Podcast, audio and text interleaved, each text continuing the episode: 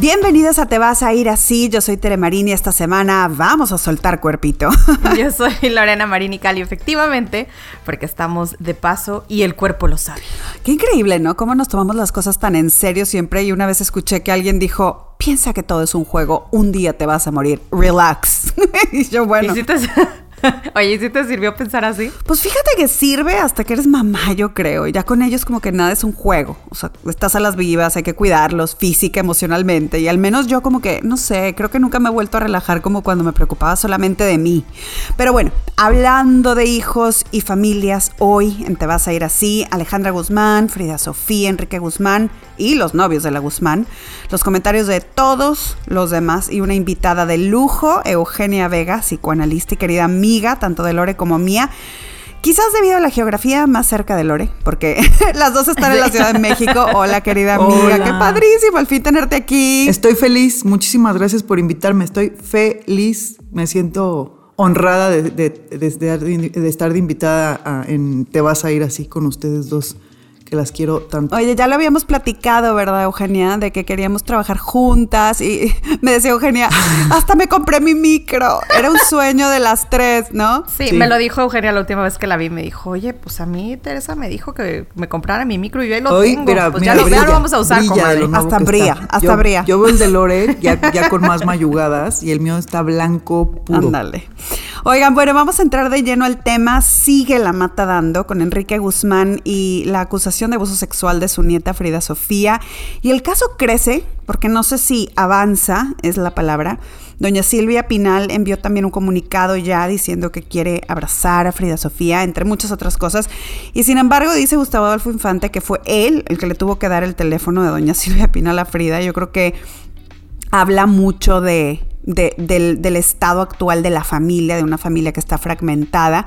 Em, Frida ya confirmó que irá por la vía legal, ya tiene abogados y esto pinta para ser tremendo y largo, muy largo. por otra parte, Alejandra dará una entrevista de la Micha de Amaca Carriedo el 19 de abril. Estaremos a la espera de escuchar lo que tiene que decir, además de que mete las manos al fuego por el caballero de su padre.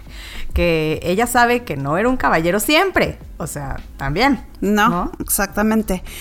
Y bueno, para, para esto y mucho más, Eugenia, la verdad que nos encantaría que te quedaras todo el programa, eres un lujazo es que queremos platicar contigo. Em, ¿Qué es, por ejemplo, en este caso, tú como terapeuta, Eugenia, lo que más te preocupa de estas declaraciones? ¿Qué es lo que todos estamos haciendo mal cuando hablamos de este caso? Te voy a decir algo. En primera, juzgar, bueno, yo que me metí ayer que no, eh, como a, a, escuchar todo, el juzgar a esta chava, a Frida Sofía, de por qué lo hace público, o por qué lo dice, o por qué lo, lo dice por llamar la atención y tal. Creo que cuando alguien tiene el valor de hacer ese tipo de declaraciones, en primera, bueno, respetar. Y en el caso específico de esta niña, estaba pensando eh, ayer que así como dice que ella no conoce a una Alejandra mamá, ¿no? Como en una relación más personal, sino la Alejandra eh, Guzmán artista, entonces me parecía que era una manera de comunicarse con ella, ¿no? y, como de no tener esta vida o esta comunicación como tenemos la mayoría de las personas en nuestra casa, en nuestros pleitos en la casa, en la cocina, en el comedor, ellas no lo tienen así. Eh, esto, eh, Frida Sofía está encontrando un lugar donde sí se le está escuchando, que es en los medios, y donde ella yo creo que está viendo que ahí sí su mamá reaccionó y ahí sí su mamá le hizo caso, ¿no?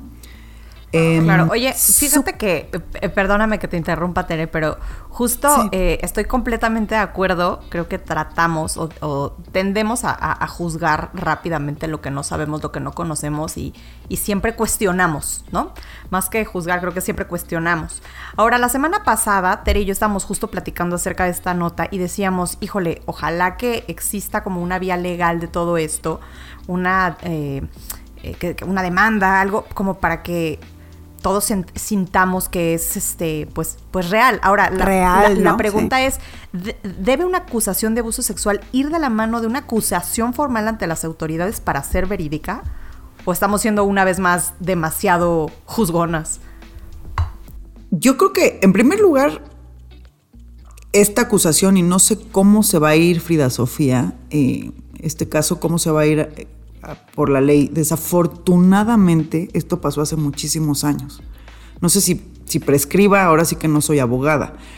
Pero... Mm, no, ya no. En México la ley cambió recientemente y los delitos sexuales ya no prescriben, cosa que me parece maravilloso. De hecho, aquí quiero eh, preguntarte, porque el día de hoy estuve escuchando en una entrevista que decían que existe la psicología de la declaración, o sea, como no hay pruebas, sucedió hace tantos años, pues van a evaluar las declaraciones de cada quien. ¿Se puede llegar a analizar de tal forma una declaración o una, eh, una acusación de estas como para dar con la verdad? Sí, sí hay maneras y no solamente, no te imagines que está la prueba así como de prueba para ver si abusaron sexualmente de ti.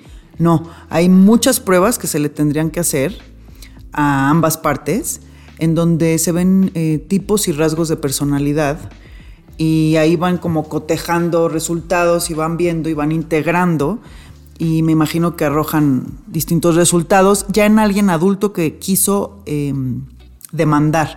Para niños sí hay pruebas muy específicas, de hecho acá en México una psicóloga muy famosa, este, eh, Julia Borbolla, creó antenitas, que es una técnica para sacarle la verdad a los niños, por ejemplo, que hablan con un marcianito.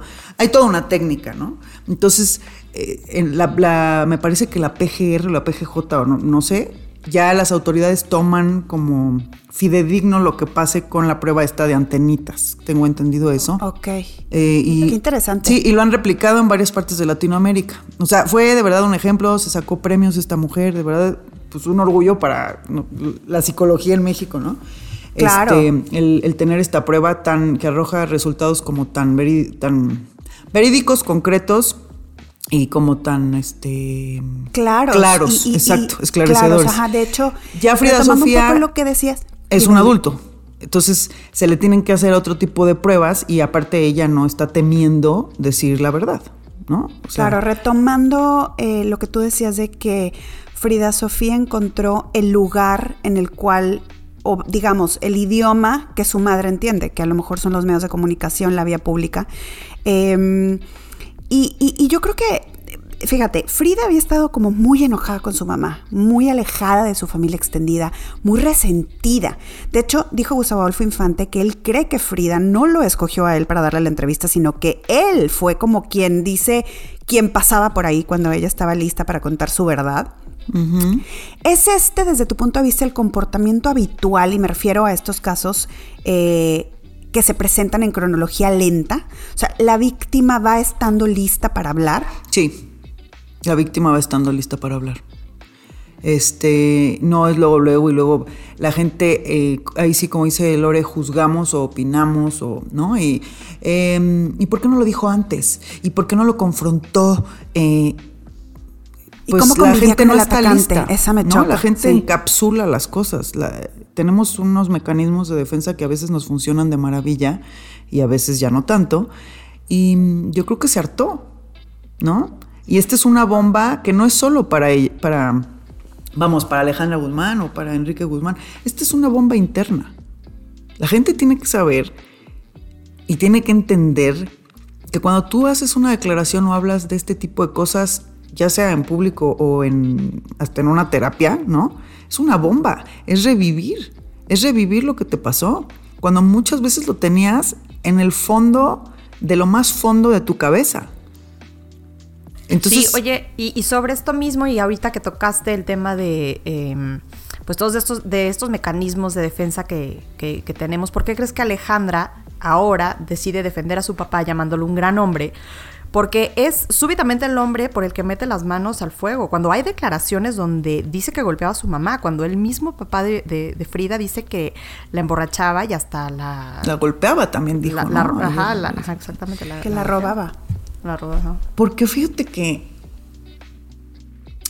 yo le veo como varios caminos. El primero es que imagínate que si aceptes, que psíquicamente aceptes que sí pasó y que eso le pasó a tu hija en lo que tú estabas en un limbo y que lo hizo tu está papá. terrible, sí ha de ser durísimo. Entonces, ese es un mecanismo de defensa precioso que se llama la negación. Hay otro camino. Podría ser, ¿eh? o sea, porque pasa.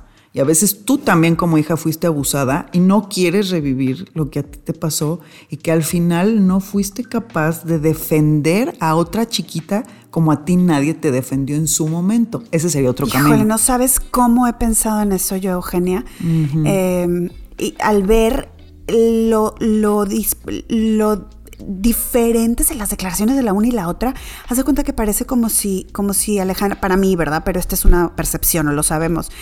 Eh, la veo como dormida, como que no está ahí, ¿no?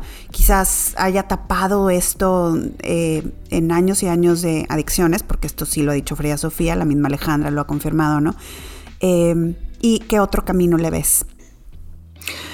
Y le veo otro camino de, que se parece al, al, número uno, o sea, la verdad es demasiado dolorosa para que yo la pueda ver.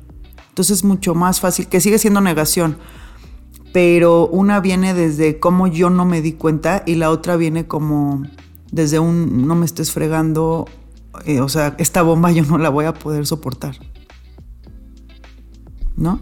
Totalmente. Totalmente, totalmente. Que todas se parecen. O sea, alguien me podría decir aquí del público como, oye, se parecen todas, sí, sí, pero pues es que es el mismo dolor. O sea, la raíz es la misma. Claro. Y es aterrador y la culpa es mortal ante algo así. Porque al final era una niña y tú no sabías. Ahora, lo que Alejandra ha dicho en este caso eh, es que su padre golpeaba a su madre. Eh, lo que Pablo Moctezuma ha dicho es que Enrique Guzmán robaba a Alejandra Guzmán, que cada vez que volvía ella estaba borracha, o sea que cuando volvía de ver a su papá, ¿no? Que nunca la apoyó en su carrera, que Alejandra se abrió camino sola, que Enrique debió haberla apoyado más y que solamente cuando Alejandra fue famosa, Enrique se, se acercó a ella, ¿no? Eh, el señor Enrique Guzmán. Y aquí mi pregunta para ti es, eh, también se, se, vale que sean dos cosas distintas, o sea, un hombre que, un, un, hombre que es abusivo tiene que ser también un violador, un pederasta. Eh, ¿Será que podría ser... No, pero mira, te voy a decir por qué aquí hay un combo ganador. Ajá. Una niña absolutamente vulnerable, sola, sin ningún tipo de cercanía. Fíjate que a mí me llama la atención que ella hablaba que su nana se le murió a los cinco años. Y también habla que los abusos empezaron a los cinco años. ¿No? Entonces es un combo ganador porque nadie está al pendiente de ti. Porque vives en una familia donde, por lo que se ve en los medios, tienen una eh, este, gran falta de control de impulsos. O sea, ya analizándolo como tal, hay alcoholismo, hay adicciones, hay golpes, hay... Eh, digo, yo soy muy mal hablado, ustedes me conocen, pero sí habla mucho el que no puedas controlarte y no poder no decir una grosería nunca en tu vida. Por ejemplo, cuando estás en un público que a lo mejor no vale la pena decir groserías. O sea, ahí vas viendo y analizando la falta de control de impulsos, entre muchas otras cosas. Y yo a eso le llamo un combo ganador. Eh, para que hubiera abuso. Ahora, Enrique Guzmán, o sea, ¿pueden ser dos cosas separadas? Sí, sí, podrían ser dos cosas separadas. Hay gente que estafa y no, no es pederasta, ¿no? Claro. Pero si eres pederasta, pues seguramente se te hace muy fácil hacer todas estas cosas y marranadas. Claro. ¿Sí me explicó? Sí, necesitas tener como cierta cabeza ahí medio maliciosa y truculenta y también de estrategia para poder lograr el primer objetivo que es ser un pederasta y entonces ya que lograste esto que es súper complicado, todo lo demás viene o, o, cae por sí solo, ¿no? Entiendo. Sí, o sea, Eh, como que no está peleado. Y, y en eso cuando Mm. te dicen no, y pues aparte estafaba y todo, dices, pues sí, o sea, eh, el perverso, en la perversión, o bueno, en la so- o sea, también en la sociopatía, pues es que la otra persona no te importa. O sea, es mentira. Te hacen creer que sí, pero no es cierto. Ahora, oye, no, pues no lo vamos a decir sociópata. Bueno, va. En la adicción, en las personalidades adictas, también les vale gorro, gorro la otra persona. Les importa su satisfacción inmediata. ¿Cómo? Tomándome drogo, sexo, juego. Pero necesito llenar ese vacío, o sea, as we speak, inmediatamente. Entonces, Y si pues es en una eso. niña la que se me cruza, Pues sin es que en eso importar lo que pues, sea, claro, pues ¿no? me late, sí. Eh, y, y es un, un ejercicio de poder tan fuerte ¿no? Eso es súper interesante, Eugenia. Yo había escuchado que decían que la violación sexual es, eh, o sea, en, la violación sexual lo de menos es el sexo, que es un acto de agresión. De agresión pura y de ejercicio de poder. Fíjate en las guerras, lo primero que hacen los soldados, desafortunadamente, y me da repele decir esto, pero llegan a los pueblos hasta la fecha, así de en África se pelearon y fueron y embarazaron todos los soldados a, los, a las aldeanas y las violan a todas. Sí, sí. y dices, pues si las iban a matar. Híjole. En este caso, por ejemplo, en el caso de abuso sexual o, pederastia, la ocasión hace al ladrón. O sea, puede ser que un hombre eh, o un abusador en general, hombre, mujer, lo que sea, eh, sea tentado por esa ocasión únicamente porque la niña estaba sola, porque la niña no tenía atención, porque la niña... Nunca. ¿Será? Nunca. ¿Por qué no lo harías tú con tus hijos? tus hijos están solos contigo todo el día. Claro. La perversión es el llevar a cabo cualquier fantasía. Todos en la vida tenemos fantasías hasta unas que vas en el coche o estás así en tu casa y dices, ¿por qué pensé eso? ¿no? este, sí, sí, sí, sí, sí. Eh, entonces. Todos, nos vimos representados con eso. Así de que dices, ¿qué? Ah, o sea, por, por. Y así de imagen salta de mi cabeza, ¿no? Los que somos más o menos. Eh, los que somos más o menos más neuróticos, ¿no? O sea, o, más sanitos. El, eh, puedes pensar, este yo lo mataría y lo descuartizaría. Y lo puedes decir hasta allá en un tono de broma pero el problema con el perverso es que no es broma. Claro. El problema, o sea, ay, qué bonitas nalguitas tiene mi sobrina.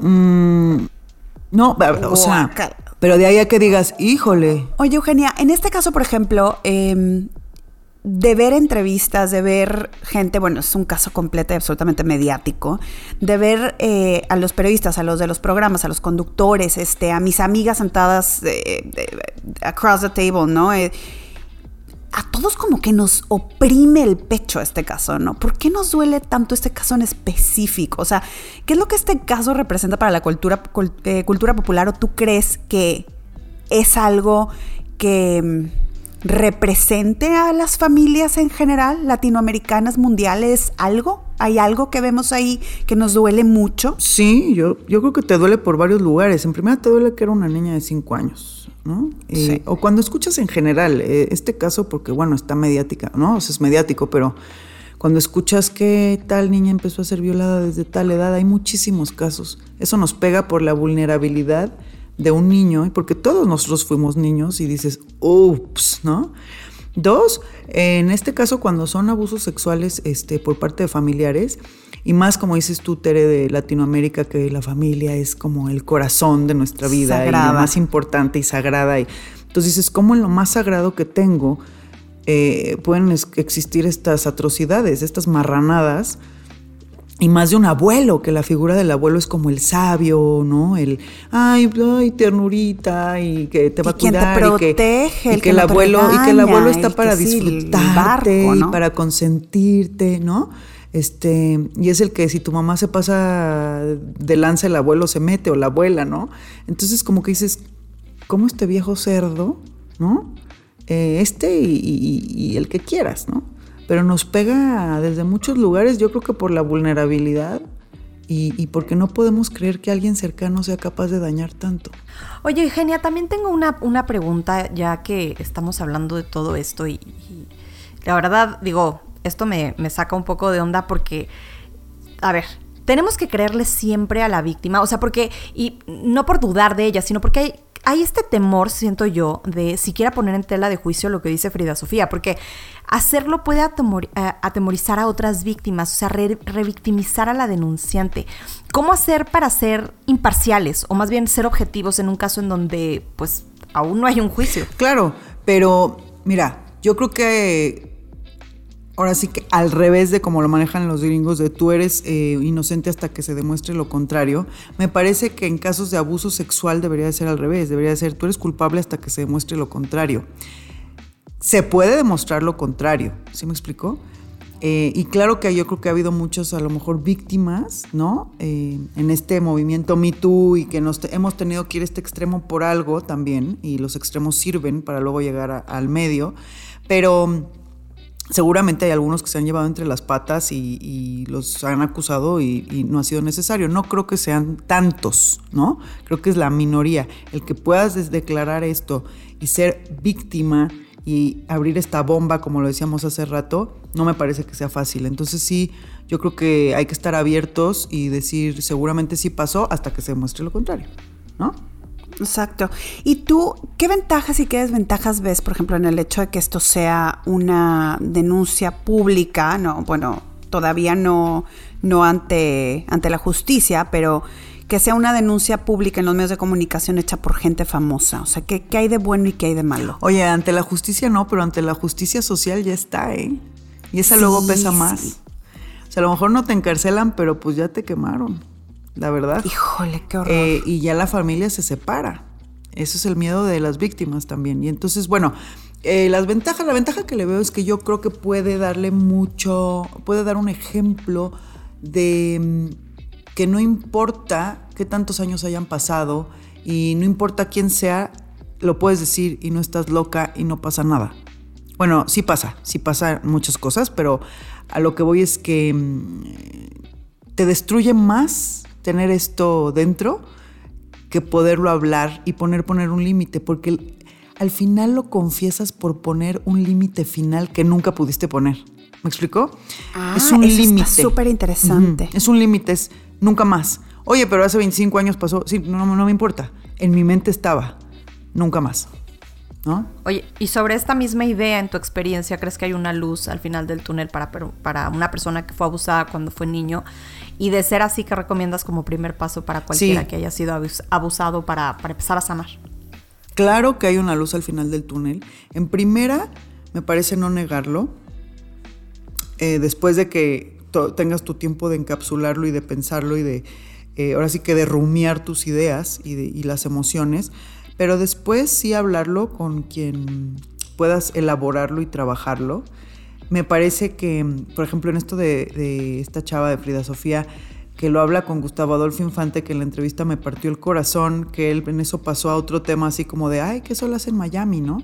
Porque bueno, él no pudo con la información y, al final no es un receptor que te vaya a contener, ¿no? Así es, este de hecho, él, él, lo comentó, él dijo que... Eh, él, él, cree que Frida Sofía estaba lista para hablar, no lo comentamos antes, pero que también, pues él es padre de familia y que fue súper fuerte. O sea, la realidad es que no todos estamos, como en este caso tú, Eugenia, eh, pues no todos estamos listos para recibir información como esa. Exacto, y, para contener y para ayudarle a la persona a elaborarlo. Entonces, mis recomendaciones es que busques a alguien profesional para elaborarlo. Hay muchos grupos en Estados Unidos y me parece que también en México y no sé en qué lugares de Latinoamérica, pero hay grupos que, que en donde se hace una sesión grupal y se habla de todo esto y es gente que te entiende, que empatiza. ¿Sí me explicó? Eso sería el segundo punto. Entrenada. Ese sería el segundo punto. Y el tercero, pero más importante para mí, es esto no te define. Esto pasó en tu vida, pero esto no es tu vida. ¿No? O sea, el abuso no, no es tu vida, no es, no, no es Eugenia. Eugenia sufrió un abuso. Exacto. ¿Me explico la diferencia? A lo mejor sigue sucediendo en tu mente cuando no le das punto final. O sea, sí, hay una, sí hay a lo mejor esta, quiero pensar, ¿no? Y por eso hay este dolor, puede ser, es más bien pregunta. ¿Sigue sucediendo en tu cabeza mientras no le das un cierre? Por supuesto. Y mientras no lo elabores de otra manera. Em, pero fíjate, es, es seguir perpetuando de cierta manera el abuso porque yo nunca lo denuncié. Entonces es como yo nunca acusé a este niño que me molestaba en la escuela, en un ejemplo, pues perdón la, comparación, pero hasta que lo dices o hasta que se expone que era un nefasto, tu, tu, mente descansa. Claro. Porque si no sigue ahí. Claro. Sí, lo tienes que decir totalmente. Ahora, Eugenia, ya para cerrar sabemos que te tienes que ir, pero a mí me gustaría que nos dejaras un consejo práctico, digo, yo sé que esto, son temas de mucha profundidad, eh, como mamás, porque las cosas que ya pasaron, pasaron, pero para la gente que tiene niños chiquitos, que yo creo que tenemos todos la responsabilidad de cuidarlos, de protegerlos, ¿cómo le hacemos para, para, para ayudarlos desde ya al niño que está perfecto, sano, que no ha tenido el abuso? Que, ¿Cuáles son las reglas? Mira, me parece que todo es prevención y lo, lo mm, súper benéfico de toda esta exposición del tema, porque esto siempre ha pasado, nada más que ahora se habla más. Entonces, este, mm, esta, esta sobreexposición de los temas, ¿no? Y estas denuncias y estos hashtags y así, me parece que lo que sirven es para recordarnos que la prevención es todo y que nuestra manera de educar, no solo sexualmente, sino también, por ejemplo, en la obediencia a los hijos, ¿no? Como, es, tu abuelo, obedécelo. Es tu abuelo, dale un beso. Es tu abuelo, que te abrace. Es tu abuelo, te vas con él. Eh, por poner ahorita abuelo, ¿no? Es el sacerdote, vete con él. Exacto. Hazle caso, es la autoridad, ¿no? El maestro. La forma en la que educamos eh, tiene que cambiar y yo creo que a todos el ver estos casos nos sirven para decir, híjole, algo tiene que cambiar. Y yo quiero que mis hijos tengan la suficiente confianza como para decirme. Hay muchas reglas, pero me parece que también ahorita es saber, o sea, es que sepan los niños y hagan una lista de sus adultos confiables. No siempre somos los papás, o en la lista vamos a estar los papás, pero tienen que haber dos o tres más. ¿Por qué? Porque en caso de abuso o de violación, a veces no quieren decirle a los papás por el dolor que les pueden causar o molestia o porque a veces el abusador también los amenaza de si le dices a tu mamá la voy a matar. Entonces no le quieren decir a su mamá. Entonces no es que no te tengan confianza, es que están amenazados. Entonces, pero no me dijiste que a mi tía Conchita no le podía decir. Entonces, este es mi otro adulto de confianza, ¿no? Mi tía Conchita. Ah, eso está muy interesante, ok. Entonces, Em, hay muchas cosas de educación sexual que luego creemos que por hablarles de sexo se los estamos promoviendo, aparte como si fuera algo malo, ¿no? Pero bueno, em, en las culturas donde más temprano se habla de sexo, como por ejemplo en, este, sí, Noruega, ¿no? Países nórdicos. Ajá, los, los escandinavos, que tienen libros y se los enseñan a sus hijos desde los dos años, es de los países, son los países donde menos embarazos adolescentes hay donde empiezan más grandes su vida sexual, por ejemplo, eh, pero viven una sexualidad eh, más responsable, más plena y con más conciencia. Yo creo que todos queremos eso para nuestros hijos, pero bueno, em, hay muchos temas, hay muchas reglas que tienen que tener en cuenta y también los papás saber eh, si, si tu hijo fue abusado, que eso no lo va a definir, que se puede hablar, que se puede elaborar. Y tampoco esta gente de, ¿no? Como de, no, lo voy a hundir, lo voy a matar. Claro que dan ganas. Pero tú imagínate un niño que interpreta de, bueno, pues, ¿qué pasó? ¿No? O sea, o sea estuvo tan feo lo, que, ah. lo que yo viví como para que mi, mi papá golpee a su compadre o lo quiera matar. Y claro, claro que te dan ganas y claro, como adultos decimos, no, no, o sea, lo corto en cachitos, ¿no? Hablando de fantasías y de perversión. Pero, Ay, totalmente. no, no, no, no. O sea, de verdad que yo sí he fantaseado con eso. O sea, no puedes demostrar. Es que me voy a la cárcel. O sea, es que, es que ah, me van a terminar encerrando a mí porque yo lo mato. ¿No? Pero no puedes enseñarle a tu hijo que en serio, imagínate, va a decir, no, pues yo no lo viví tan feo. No sabes cómo lo vivió tu porque Lo que tú decías, no sabes, no sabes cómo lo vivió él. Y, pero sobre todo, que les quede claro a tus hijos que tú siempre les vas a creer. Siempre. Sí, porque muchas veces el miedo recae en eso, ¿no? En el, híjole, nadie me va a creer. Sí. Porque es el abuelo, te voy a creer, porque es la autoridad. Te voy a creer y se pone un límite, ¿no? Con la persona. Totalmente. A veces te queremos comprometer para hacer más de estos, para platicar más de estos temas, para ahora sí que em, yo creo que tenemos que estar hablando de esto constantemente, eh, recordándonos a los adultos que tenemos que cuidar a los chiquitos, que, que, tenemos que hablar claro, comunicarnos, decirle las cosas por su nombre, prevenirlos a ellos, que también estén en las vivas. Eh, me encantó que tú dijiste, lo que no te gusta no está bien. Sí, lo, que te incomoda, o sea, decirle a los niños lo que te incomoda, lo que te hace sentir incómodo o raro, puedes decir que no y está bien. lo que te incomoda no está bien. O sea, escucha y, como que no eliminarles esta parte a los niños de, de, escucharse. ¿Sí me explico cómo? O sea, como, oye, es que yo la verdad no me gusta darle besos a mi abuelo así. Y respetarlo. No, pues en esta casa todos besamos al abuelo en la mano. Bueno, pues a tu hijo no le gusta. Sí, sí, sí, Este, es que estas educaciones. pero, este pero así se empieza se empieza como respetando a los niños. Es que el respeto a los niños no es este, no, no los toques, no, no abuses de ellos sexualmente. son millones de cosas. Y que a todos nos toca cambiar estas cosas de educación. Y a todos nos toca eh, quitarnos como estas cosas familiares, así de, este, pues siempre eh, se le dan abrazos o todos se sientan en las piernas del, del tío y no pasa nada. Pues, ¿qué crees? a mi hija no le gusta y, y, está bien. ni modo. O sea, está bien y ella también tiene derecho a. Y aunque no sea algo sexual, si no le gusta, no lo tiene que hacer. Exacto. En cuestión de Oye, pues a nosotros nos encantó que estuvieras con nosotras, Eugenia. Sí, mil gracias. Feliz, feliz de, la vida. Mil gracias. Gracias por invitarme, estuve feliz. Yo creo que necesitaríamos, pero como 24 horas. No sé si la gente lo aguantaría, pero. Totalmente. No sé si la gente lo toleraría, pero lo necesitamos. Totalmente, hagámoslo más seguido. Muchísimas gracias, Eugenia. Órale, abrazote. Bye. Oye, Teresa, bueno, pues es súper interesante esto que platicamos con Eugenia. Ojalá que la podamos tener más adelante. Y fíjate que también hablando de todas este, tipo de entrevistas y de, del mundo de la farándula y de, todas estas cosas que se hacen alrededor de ella, Miguel Bosé dio una entrevista abierta y clara en donde habla de todo con Jordi Bolé.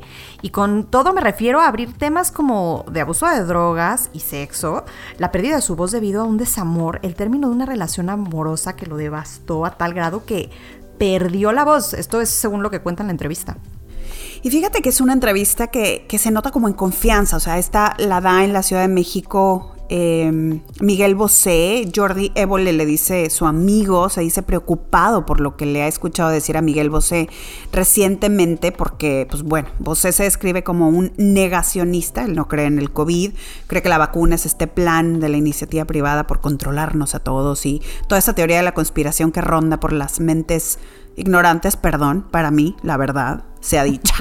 Oye, y en esta entrevista también cuenta que entró eh, en esta época negra después de este desamor, eh, que le habló a unos amigos, típico que, terminas una relación y le llamas a tus amigos, ¿no? De que vístanse, nos vamos a la fiesta, no me importa lo que estén haciendo. Y pues que así fue precisamente donde, digo textual, se metió su primera raya, que esa raya no paró en 20 años. Cuenta que llegó a consumir 2 gramos de cocaína al día. Esto obviamente mezclado con cosas como éxtasis y marihuana gramos es muchísimo. Eh, sí, no, no, no. Y ahí se extiende y hasta filosofa. Dice que para él la droga en esos primeros momentos de, probarle la creatividad y dice que la droga eh, bien usada, bien, si es que puede usarse esa palabra, da conocimiento y visiones de cosas interesantes y revolucionarias incluso, pero luego asegura que los espíritus de, las drogas dejaron de ser aliados para convertirse en enemigos y que un día, después de trasnochadas y antros de sexo salvaje, lo dejó todo. Dice que tiene siete años, que dejó todas las sustancias, que un día subiendo al escenario dijo nunca más y dice, fíjate, que las fuerzas que a uno le hacen decir nunca más solo vienen de adentro. Totalmente, pero híjole, también lo más fuerte es que eh, de, toda esta entrevista, para mí por lo menos, sigue siendo lo del COVID. Definitivamente, la segunda parte de la entrevista ya va a salir en, en, dos o tres días y es donde habla de que su madre murió de COVID en España, pero él insiste que murió por sedación, fíjate que los médicos la sedaron hasta la muerte y no acepta la existencia del virus, no acepta que la vacuna sea real y suena fuerte, o sea, suena muy fuerte cuando, cuando alguien te lo dice muy tan convencido de que dices, ah, ¿será? ¿Sabes? Como que... Ah". O sea, Ahí es donde dices, o sea, se metía dos gramos de cocaína, éxtasis, marihuana, por lo que no la vacuna. Totalmente. O sea, muy fuerte. Luego creen el espíritu de las drogas, pero no creen los virus. o sea, qué increíble, ¿no? O sea, hay gente religiosa, por ejemplo, que no cree en la vacunación, pero creen en todas las historias de los libros religiosos, ¿no? O sea, vaya, mira, yo en este tema no me quiero meter en camisa de once varas. Yo soy de la idea de que cada quien lo que le dé paz y lo que le dé esperanza, pero Híjole, o sea, creo que las religiones y las corrientes de pensamiento pueden ser muy buenas en gente con sentido común, que puede ver los límites entre lo que es ficción y realidad. ese es otro tema interminable. El caso es que Bosé cree que su madre muere por culpa de los doctores y no de COVID. O sea, bueno, va, cada quien. Se atreve a hasta asegurar, fíjate, que médicos y farmacéuticos van a caer todos, uno tras otro, por crear esta pandemia fruto de un plan macabro. Está, muy fuerte. está muy fuerte. Es una gran entrevista, extraña en el sentido en el que, pues la verdad es que Miguel Bosé es un, es un hombre que no habla de su vida privada, pero aquí habló de todo. Fíjate que sí, oye, habla de la amistad de su padre con Franco, ¿no? De su relación con su padre, de la de él. Dice que, que, su padre lo amaba, pero que la relación en momentos fue muy tirante. Eh, cuenta una anécdota que a mí me llamó mucho la atención. Su padre era un gran cazador, bueno, era torero, como todos sabemos, y eh, era un gran cazador. Y una vez se lo llevó a cazar y a, Miguel no le gustaba. Dice que le hizo matar a una, a una, pues a una venadita y dice que ahí mismo tienes que abrir al venado, ¿no? Y llevarte la parte de afuera del animal. Dice que cuando lo abre salió un Bambi. ¡Ay! Pues estaba cargada. Así, fuertísima la entrevista. Dice que se fue corriendo y le dijo a su padre, nunca más, nunca más voy a hacer esto. A mí nunca me ha gustado y no me vas a... Vaya, es este tipo de hombre dominante, fuerte, imponente, que gusta de la cacería. Dice, a mí me gustan los animales. A mi padre decía, pero ¿por qué si a Miguel le gustan los peces no pesca? Pero ¿por qué si a, Miguel no le gustan los animales no caza? O sea, dice, tenía una visión de, gustar de la naturaleza de los animales muy diferente a la que yo tenía. Es, una gran entrevista, ¿verdad? Es estupenda y para mí, Bosé es fascinante. O sea, Évole se echa una de las entrevistas más increíbles que yo he visto. Es un gran eh, eh, entrevistador, maravilloso. De verdad que me gustó. Así es. Oye, bueno, pues hay que esperar a, esta segunda parte para seguir platicando de ella. Y otro hombre maravilloso, este, fuerte, dominante, es Vladimir Putin, que también le gustan los animales. No sé si te acuerdas de este meme que sacaron de Vladimir Putin arriba de un oso. ¿Te acuerdas? Sí, claro, claro. es que es que hay, hay un chorro de imágenes de él, videos, montando sin camisa. O sea, es así como todo macho, ¿no? Sí, sí, sí, que mata un, un, oso a cachetadas. Ese es Vladimir Putin. Ese es Vladimir Putin. Pero al que le tiene sin cuidado que Putin sea el hombre más guapo de su país y además este, un hombre tan fuerte y, valeroso arriba de los mataosos, es a Biden. Y habrá sanciones contra Rusia por haber interferido con las elecciones de, en Estados Unidos por el hackeo de SolarWinds se ha comprobado que Rusia ayudó a que ganara Donald Trump y que intentó que ganara por segunda vez en contra de Joe Biden. Oye, es que lo del hackeo de SolarWinds fue tremendo y una vergüenza. O sea, SolarWinds es una empresa norteamericana de tecnología que fue la víctima de este ciberataque que afectó a sus clientes y que pasó desapercibida por meses hasta que en diciembre de 2020 se dieron cuenta, imagínate, ya para entonces los hackers se habían apoderado de la información de muchas empresas privadas, habían estado espiando el Departamento de Homeland Security y el Departamento del Tesoro. O sea, ah. no, no, no, no, no, una vergüenza. Pero una vergüenza. Lo que más me impresionó de este hackeo a mí y a todos, este, o sea, fue el cómo. ¿No? O sea, esta empresa es una empresa tejana que tiene 33 mil clientes. Ellos venden software como el que activa, de repente el que se activa en la noche en tu computadora, así que, que, te, sale un mensajito que este software se va a instalar por un update, ¿no? Y tú ya estás dormido. Bueno, pues ellos tenían uno de tantos productos llamado, llamado Orion. Explicar exactamente qué hace este software, pues ya se entrar en muchos tecnicismos, pero es uno de tantos productos que esta empresa vende. Fíjate que lo interesante para todos fue la minuciosidad del hackeo, o sea, la fineza y la elegancia del procedimiento. Ay, ¿qué tal, qué tal soné, no? sonaste muy cañona con la, de, la palabra, más bien, eso fue lo interesante. Oye, lo voy a explicar así.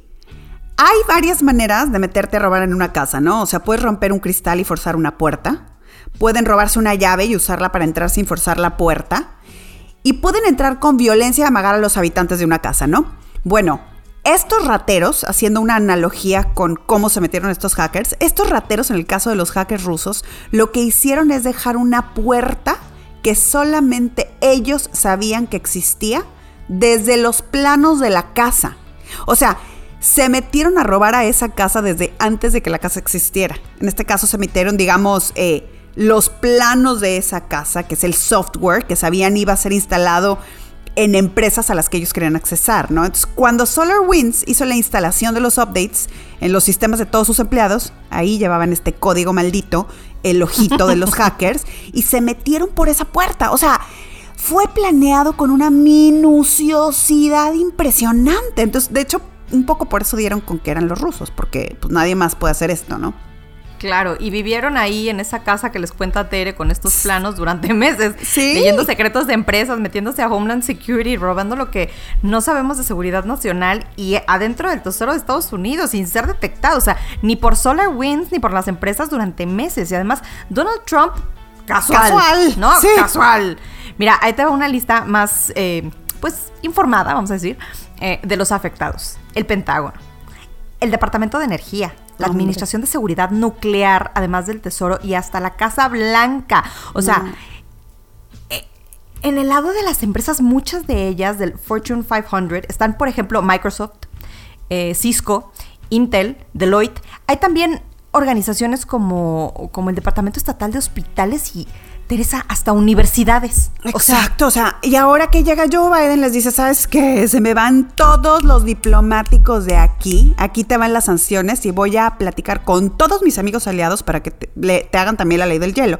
Ahora, se ha hablado de que habrá más que solo sanciones y ahí sí que espero no estar entendiendo que se quieren ir a, la guerra. O sea, eh, de verdad se me hace muy fuerte porque dice Joe Biden que habrá más que solo sanciones económicas. Normalmente así es como castigas a un país, ¿no? Ya no voy a exportar nada contigo, ya no. Aquí, por ejemplo, dicen que ya le van a prohibir a los rusos usar bancos americanos. O sea, ya es un tema de dineros. Pero cuando él dice que no solamente habrán sanciones, a mí me da miedo y sobre todo... Eh, pues con esto de que van a sacar a las tropas de, Afganistán, no se les ocurra ahora mandarlos a Rusia. O sea, lo último que necesitamos en el mundo ahorita es que Estados Unidos y Rusia se estén peleando, ¿no? qué horror. No, no, no, para nada. Ah, pero ¿sabes qué? Que además, o sea, sí me gustaría decir, pues a nadie le gusta que se metan así contigo, ¿no? Y la verdad es que de alguna manera te agarraron a Estados Unidos de su puerquito. Así que bueno, pues eh, ojalá, ojalá que esto no termine, no termine en una guerra. Total. Porque, por cierto, Joe Biden anunció el fin de la guerra más larga de Estados Unidos. ¿Cuál es esta? El 11 de septiembre. En el 20 aniversario de los ataques de la Torre Gemela se, retirarán todas las tropas estadounidenses de toda esta zona. Es un punto, un, ahora sí que un gran punto para la paz mundial. Esperemos que la paz mundial así se quede en paz. Ah, ojalá que sí. Oye, y vámonos con las rapiditas y no lo van a creer. Pero ahora sigue J-Lo y Alex Rodríguez confirmaron su separación definitiva y dicen que, pues, que son mejores eh, como amigos, ¿no? O sea, no soy yo, eres tú. El comunicado dice que seguirá trabajando juntos y de la mano en sus negocios conjuntos y que se quieren mucho, pero que adiós la relación. Oye, y Bernie Madoff, el hombre que llevó a cabo la estafa financiera más grande de Estados Unidos, murió en prisión purgaba una condena de nada más y nada menos que 150 años, tras lo que un juez describió como una estafa de una maldad inconcebible. Despojó a miles de personas de alrededor de 68 mil millones de dólares, ocasionó dos suicidios y era tan odiado que tenía que usar chaleco antibalas durante su juicio. ¿Qué tal? Qué horror. Vivi Gaitán y Eduardo Capetillo tendrán un reality en sus épocas de campaña política. Eh, decidieron al fin darle gusto a los fans que deseaban saber más de ellos. No eh, esto es lo que me parece muy interesante. La gente no se conoce a sí misma, pero sí quiere conocer la, la vida de Vivi y de Eduardo. sí, ¿No? sí, totalmente.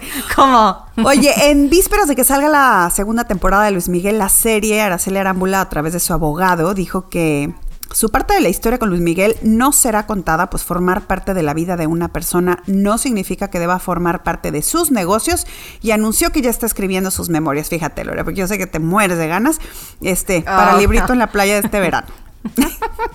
claro. Oye, Harry ya está en Inglaterra para acudir al funeral de su abuelo que se llevará a cabo este sábado bajo estrictos protocolos de salud debido a la pandemia de COVID, por supuesto. Meghan permanecerá en Estados Unidos debido a su avanzado estado de gestación ¿Y por qué no quiso usar el chaleco antibalas tampoco?